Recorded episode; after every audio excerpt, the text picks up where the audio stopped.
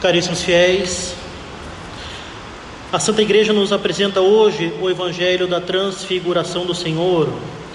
Evangelho tão importante que é lido três vezes no ano.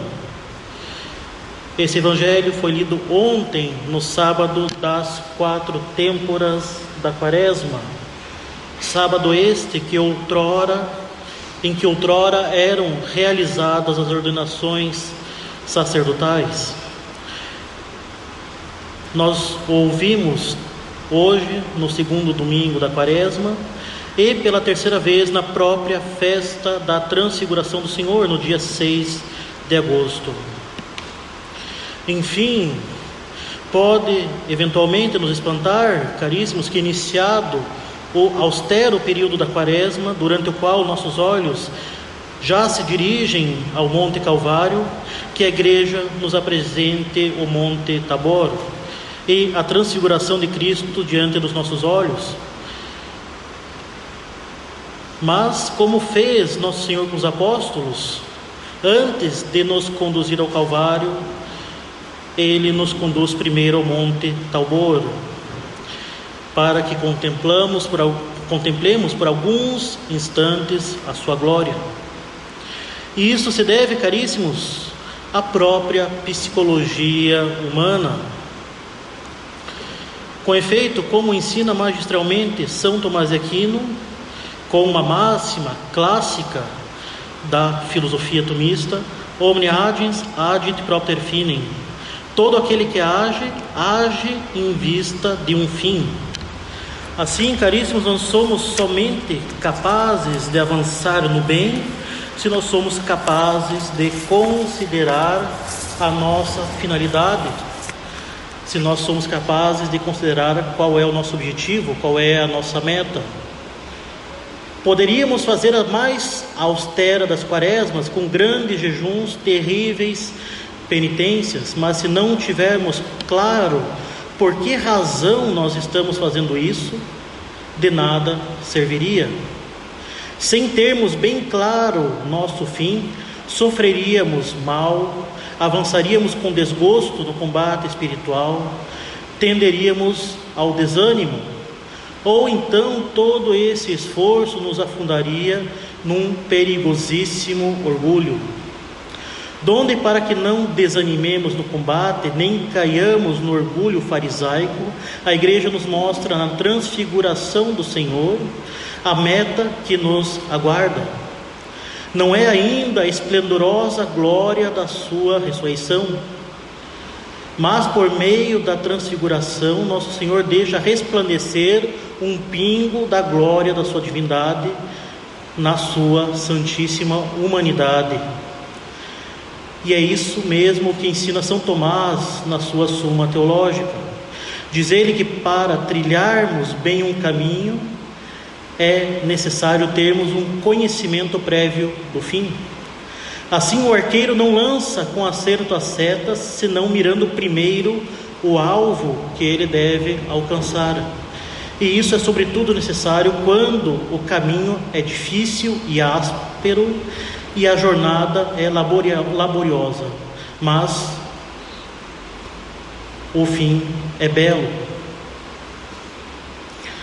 E assim, caríssimos, a visão desse fim é para nós um grande consolo que fortalece a nossa esperança. Assim, pela sua transfiguração, nosso Senhor nos consola no nosso combate espiritual, ele nos consola nas nossas cruzes e nas nossas tribulações. É com efeito da vontade de Deus que tenhamos consolações nos nossos combates não somente na quaresma, mas também em toda a nossa vida, para que nós sejamos fortalecidos nas nossas fraquezas. Afinal, caríssimos, qual é o fim do homem? É aquilo que nós vemos no catecismo: conhecer, amar e servir a Deus nessa vida, para sermos herdeiros da Sua glória no céu. Mostrando Sua glória, Cristo nos dá um antegozo de nossa futura glória no céu que, como ensina São Paulo apóstolo, transfigurará o nosso corpo miserável para o conformar com seu corpo glorioso. O Santo Padre São Leão Magno diz que, mostrando a sua glória do alto do Tabor, Cristo deixou um sólido fundamento para a esperança da Igreja, para que todo o corpo de Cristo possa saber qual transformação lhe será concedida e para que todos os membros estejam seguros de ter parte na glória que resplandeceu primeiro naquele que é a cabeça deste corpo místico. Ou seja, na transfiguração, Cristo já mostra qual vai ser a glória a qual nós participaremos no céu. No entanto, caríssimos, quando os apóstolos, consolados pela transfiguração de Cristo, perguntaram-lhe se podiam ficar lá no Tabor, nenhuma resposta eles receberam do Senhor. Ao invés disso, Deus Pai se manifesta, causando-lhes um grande temor e diz: Este é o meu filho direto em que impus toda a minha complacência. Ouviu. Logo, eles não deveriam permanecer no Tabor, não deveriam permanecer naquela consolação, vendo a humanidade glorificada de nosso Senhor Jesus Cristo, vendo as luzes da transfiguração da sua santa humanidade, vendo os resplendores da sua natureza divina não deveriam ficar lá, mas deveriam sim ouvi-lo. E assim o que deve prevalecer na nossa vida espiritual aqui na terra não é a luz da glória, que nós veremos tão somente no céu, mas é a luz da fé, a luz daquilo que nós aprendemos pela revelação divina e pelos ensinamentos da Santa Romana Igreja. Deus Pai diz aos apóstolos que eles devem ouvir a nosso Senhor e assim, caríssimos, se as consolações fazem parte da vida espiritual, elas não devem durar toda a vida espiritual. Não são elas que devem guiar a nossa vida espiritual. O que nos deve guiar é a fé. O que nos deve guiar é aquilo que nós aprendemos por meio dos ensinamentos da igreja. Como diz São Paulo apóstolo aos Hebreus, Justus ex fide vive, o justo vive da fé. Assim, caríssimos, as consolações na vida espiritual têm um papel limitado. Elas servem para que descansemos, para que nós recobremos nossas forças, para que nós façamos reservas para os tempos de aridez. Da mesma forma que certos animais fazem reservas de alimentos no verão, para que tenham o que comer quando chegar o inverno. E assim ensina Santo Inácio de Loyola, grande mestre da vida espiritual, que nos tempos de consolações nós devemos fazer boas resoluções em vistas da nossa santificação, para que quando chegarem as tribulações, quando chegar o tempo de aridez espiritual, nós possamos ter nelas os fundamentos, as reservas para suportarmos esse período de combate mais acirrado. Justamente nós devemos buscar fazer boas resoluções para que quando chegar os desafios, para que quando chegarem as tentações, para quando chegarem as cruzes, nós tenhamos onde nos segurar, para que nós não para nós não nos perdermos e abandonarmos tudo. Como nós vimos no Evangelho do domingo passado, o Evangelho de Nosso Senhor no deserto, se nós buscamos nossa santificação, se nós buscamos nossa salvação, nós não podemos evitar o deserto, nós não podemos evitar o combate, quem foge do combate já está com o inimigo. Se nós lamentarmos as cebolas do Egito, como fizeram os hebreus de Moisés, que após terem visto tantas maravilhas de Deus, após terem visto as pragas do Egito, após terem visto o mar vermelho se abrir para que eles pudessem fugir das, do Faraó e de seu exército, Após terem eles visto tantos milagres, tantas manifestações de Deus, como Deus se manifestando no alto do monte Sinai, e se manifestando com tanta glória, com tanto resplendor, que eles pediram a Moisés para que Deus não se manifestasse assim novamente, senão eles tinham medo de morrer. Após terem visto tudo isso, eles lamentaram que eles não tinham aquelas cebolas apetitosas que eles tinham para comer quando eram escravos no Egito.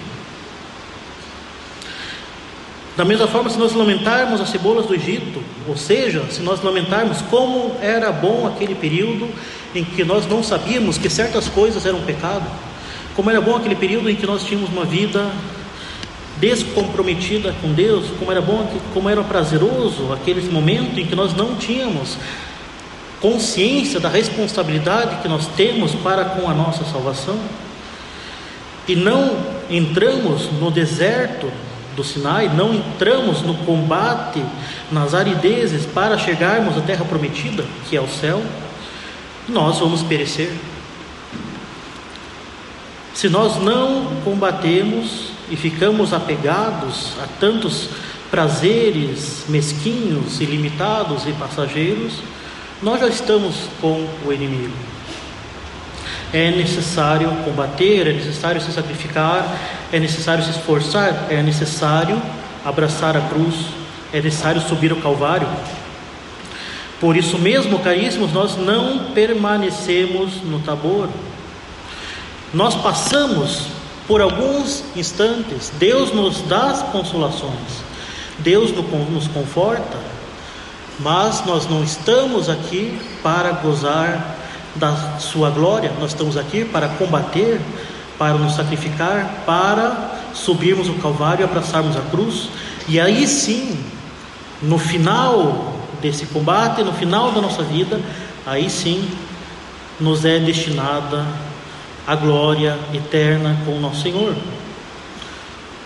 Nós Passamos somente alguns instantes no Tabor, sabendo que o fim da nossa quaresma é o Calvário. Mas mesmo lá no alto do Calvário, nosso Senhor disse a São Dimas, o bom ladrão: Ainda hoje estarás comigo no paraíso. Quando nós aceitamos as tribulações e cruzes que Deus nos envia, nós aprendemos justamente que o que vai nos santificar não é tanto a consolação, nem mesmo o sofrimento, a dor e a penitência em si. O que vai nos santificar, caríssimos, é a conformidade da nossa vontade com a vontade de Deus. A consolação é um meio, é um instrumento, e também o sofrimento e a dor e a penitência são meios e não fins. O que realmente vai nos santificar é a conformidade da nossa vontade com a vontade de Deus. Afinal, caríssimos, nos perguntemos quem são os santos. Os santos são aqueles que, sendo amigos de Deus, assemelham-se cada vez mais a Ele. São aqueles que buscam se assemelhar cada vez mais a Deus, nosso Senhor, que segundo a liturgia bizantina é o amigo que nos ama. E assim amam aquilo que ele ama e querem aquilo que ele quer. Sendo amigos de Deus, Deus é o amigo por excelência que os ama. E Deus habita na alma deles pela graça e faz dela como que um paraíso. E assim, caríssimos, o que é o Calvário? Próximo monte que nos aguarda após descermos do Monte Tabor. É quando, após termos combatido com grande afinco durante a quaresma, com orações, mortificações, obras de caridade, teremos crucificado o velho homem com seus vícios, más inclinações, afetos desordenados com seu amor próprio, e no alto da cruz teremos conformado a nossa vontade à vontade de Deus. Assim, caríssimos, como a consolação não é um fim, mas um instrumento para que recobremos nossas forças e façamos boas resoluções, fortalecendo-nos para o combate espiritual, também o sofrimento não é um fim. A vida espiritual, caríssimos, não é uma vida masoquista. O sofrimento é um meio de mortificação para combatermos a revolta do velho homem e conformarmos cada vez mais nossa vontade à vontade de Deus. Não adianta alguém se mortificar ao extremo e cair no orgulho. O orgulho de fazer penitência e se achar melhor que os outros. É esse o orgulho farisaico, tantas vezes fulminado por nosso Senhor Jesus Cristo com termos muito severos. Nosso Senhor chegou a chamá-los de sepulcros caiados, belos por fora, mas podres por dentro. Bem ao contrário, o sofrimento, a penitência, devem nos fazer combater a nossa vontade própria, o nosso orgulho, e levar a nós, e levar a nos conformar mais a Deus. A penitência deve levar a nossa santificação. E nós somos colocados diante dessa triste realidade durante a quaresma. Nós somos por demais apegados às criaturas, nós somos demais apegados ao mundo, ao conforto e aos prazeres, e em primeiríssimo lugar somos demasiadamente apegados à nossa vontade própria. E ao fazermos penitência, ao termos alguns confortos, alguns prazeres retirados de nós, o velho homem se revolta. E quão mais sedutor fica o mundo, e quão mais violentas ficam as tentações do demônio. Não é nada agradável, não é mesmo. E, obviamente, pois se não fosse desagradável, não seria penitência. E facilmente podemos desanimar, cair no mau humor, ou termos nossa boa intenção inicial corrompida pelo orgulho. E por isso mesmo devemos ter sempre diante dos nossos olhos o nosso fim último, para que esses sofrimentos sejam verdadeiramente úteis para a nossa santificação que nada mais é que sacrificar a nossa vontade, a doação de nós mesmos, a oferta de nossa vida como uma oblação a Deus, buscar o maior e mais perfeito abandono de nós mesmos a Deus, buscar querer somente aquilo que Deus quer, purificando nosso coração de qualquer divisão, para que Ele ame somente a Deus. Querer o que Deus quer, porque o que Deus quer é o meu bem, é a minha salvação. E assim a minha felicidade, o meu bem, é fazer a vontade de Deus. Pois então, caríssimos, subamos ao Tabor com nosso Senhor Jesus Cristo, quando Ele nos dá as consolações, mas saibamos sempre que não podemos ficar lá, nós temos de descer e subir o Calvário. Mas lá no alto do Calvário ele promete o paraíso. Fazer a vontade de Deus, mortificar a nossa vontade, unir-se à cruz de Cristo, aí está o nosso paraíso nessa vida.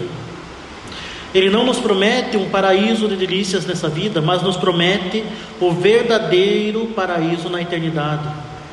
Nessa vida, agora, Ele nos manda descer do Tabor, ouvir nosso Senhor e subir o Calvário. Subir o Calvário, onde nós teremos a graça para suportar as tribulações e amarmos a Deus. E nessa vida já termos, por essa mesma graça, o nosso paraíso nessa terra, enquanto aguardamos o paraíso verdadeiro, definitivo e eterno, onde contemplaremos Deus face a face e onde estão os anjos e os santos.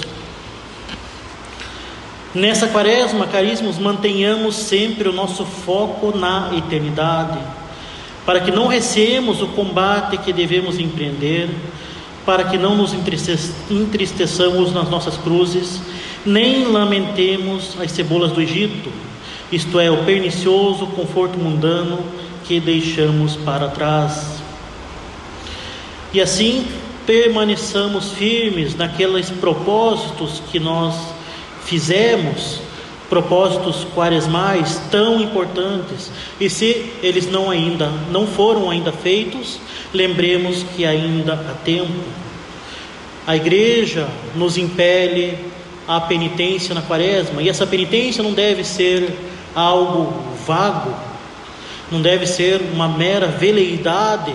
Ah, eu vou ser melhor, eu vou ser mais paciente, eu vou rezar mais. Quanto mais vago e menos concreto, mais isso vai não essas, esses propósitos não vão ser cumpridos. A igreja nos impele a exercício, as três, três âmbitos de exercícios quaresmais: a oração, o jejum e a penitência. E por isso, tradicionalmente, sempre se recomendou que nós façamos três propósitos simples, factíveis e concretos. Uma para que nós rezemos mais, rezar um terço a mais todos os dias, meditar pelo menos 15 minutos a paixão de Nosso Senhor, rezar pelo menos uma vez por semana a via sacra. E assim nós estaremos nos exercitando na caridade, no amor para com Deus. Em segundo lugar, temos o jejum, que evidentemente implica restringir um pouco a comida para que nós sintamos um pouco de fome, façamos um pequeno sacrifício por Nosso Senhor, mas também significa as, as mortificações corporais, para que nós nos mortifiquemos e exerçamos a caridade para com nós mesmos.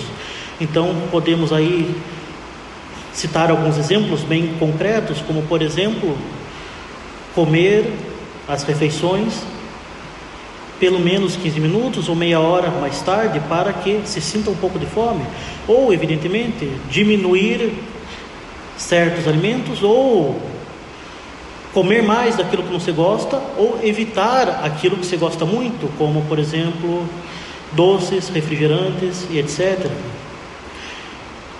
Também podemos nos propor a rezar mais tempo de joelhos.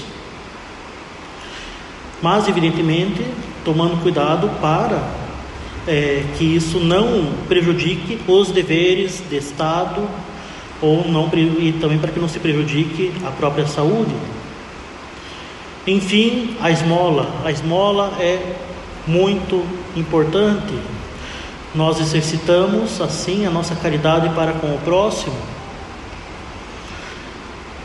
Lembrando que a esmola é um se trata de caridade e não de justiça. Então, nós não precisamos fazer um inquérito detalhado daquelas pessoas para quem nós vamos dar a esmola.